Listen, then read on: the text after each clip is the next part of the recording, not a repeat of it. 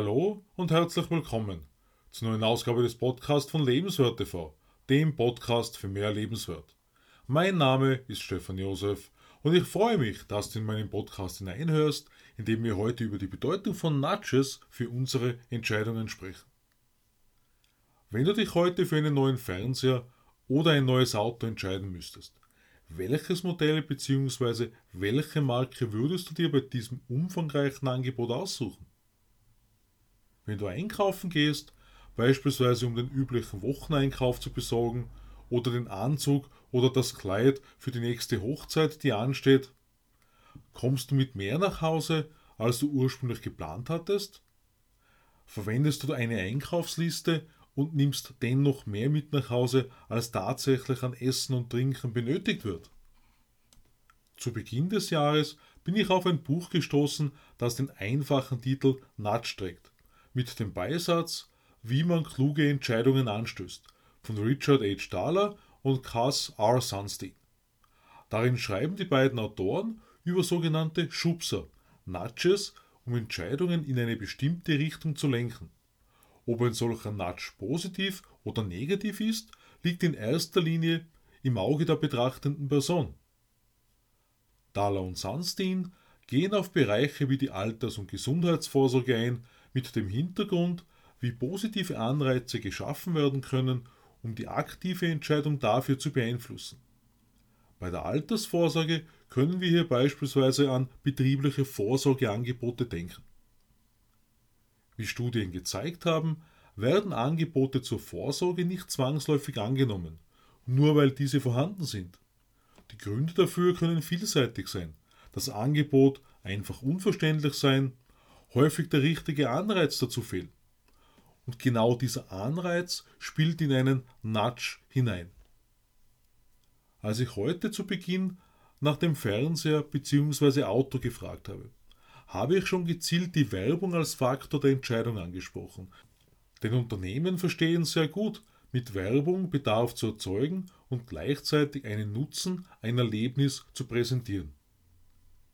Darüber hinaus werden bestimmte Waren in den Geschäften genau so passend angeordnet, dass diese, häufig zusätzlich bedingt durch das Warten an der Kasse, doch noch im Einkaufswagen landen.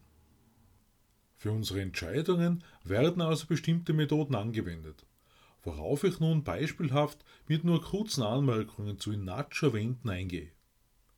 Der Framing-Effekt. Hierbei liegt der Fokus darin, dass Entscheidungen teilweise dadurch bedingt sind, wie etwas präsentiert wird.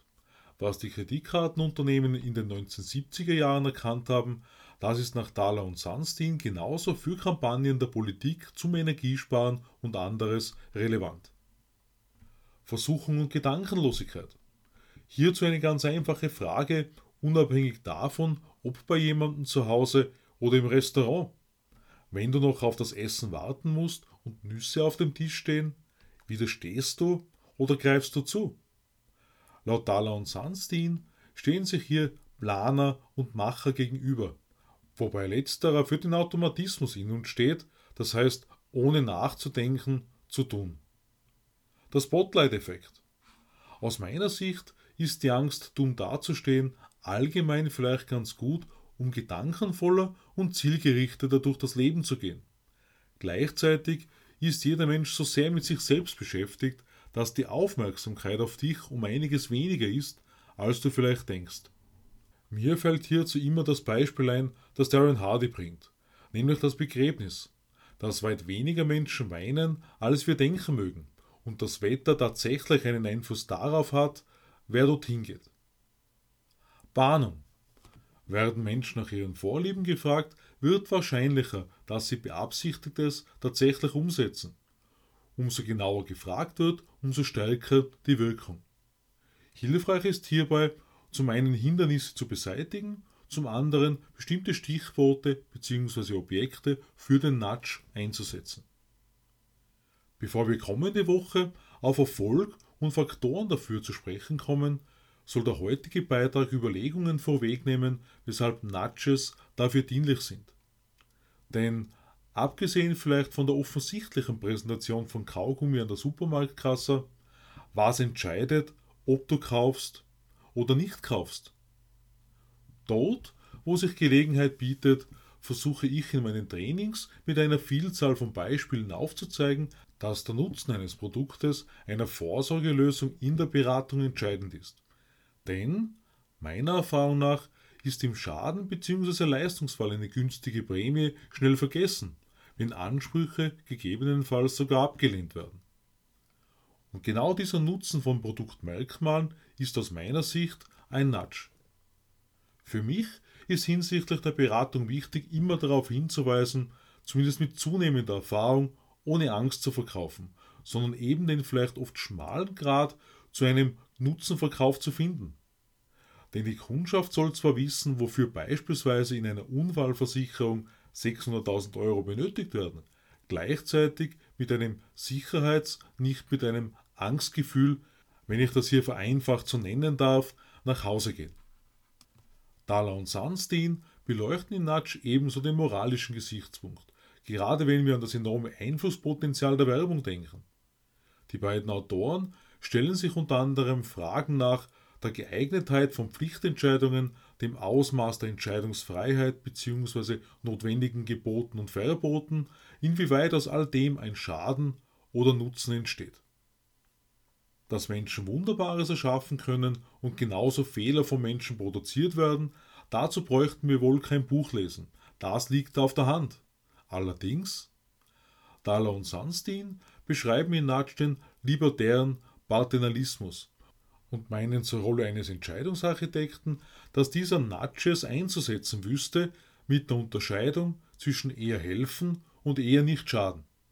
Sie führen ebenso an, dass der Markt und Wettbewerb Schwächen der Menschen auszunutzen wissen. Manche Entscheidungen gestalten sich gegebenenfalls als schwierig. Was ist nun mit Nudges bei schwierigen Entscheidungen? Schauen wir uns nun ein paar relevante Punkte hierzu an. Erstens, Nutzen jetzt, Kosten später. Gesundheitliche Konsequenzen sind durch eine ungesunde Lebensweise erst später spürbar.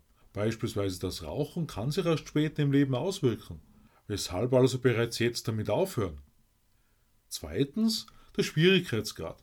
Die Wahl einer passenden Ausbildung, um die Interessen und Talente bestmöglich zu bedienen, ist ungleich herausfordernder als die Wahl der passenden Kleidungsgröße. Drittens die Häufigkeit. Training ist beispielsweise für das Kochen oder Unterhalten in einer Fremdsprache eine passende Möglichkeit. Viertens Feedback erhalten. Ohne Aufklärung über gesundheitsfördernde Maßnahmen für Essgewohnheiten und anderes fehlt zumindest einigen Menschen eine adäquate Hilfestellung. Und fünftens, wissen, was man will. Aus meiner Sicht generell zu wissen, wohin die Lebensreise gehen soll. Stichwort Lebensaufgabe bzw. Berufung. Gerade durch das so reichliche Konsumangebot werden Entscheidungen wohl nicht immer im eigenen Interesse getroffen was etwa unsere langfristige Vitalität betrifft. Wie heute schon angesprochen, dient Werbung als Mittel, um Produkte schmackhaft zu machen. Klar ist gleichzeitig ebenso, dass ein Unternehmen kein Geld verdient, wenn es von Produkten abrät, wie auch Dahler und Sunstein meinen. Nudges wirken für uns jedenfalls in zwei Richtungen. Einerseits führen Schubser etwa zu geschäftlichem Erfolg, andererseits unterstützen wir uns damit selbst in unserer Ausrichtung im Leben, indem wir bewusster bei Entscheidungen uns selbst betreffend agieren und lenken. Und das wird uns in den kommenden Beiträgen zu Erfolg begleiten. Ich freue mich auf den Abo meines Podcasts und lade dich ein, am Sonntag in mein neues Video auf Lebenswert TV hineinzuschauen. Ich wünsche dir eine entscheidungsleichte Zeit. Alles Liebe, Stefan Josef.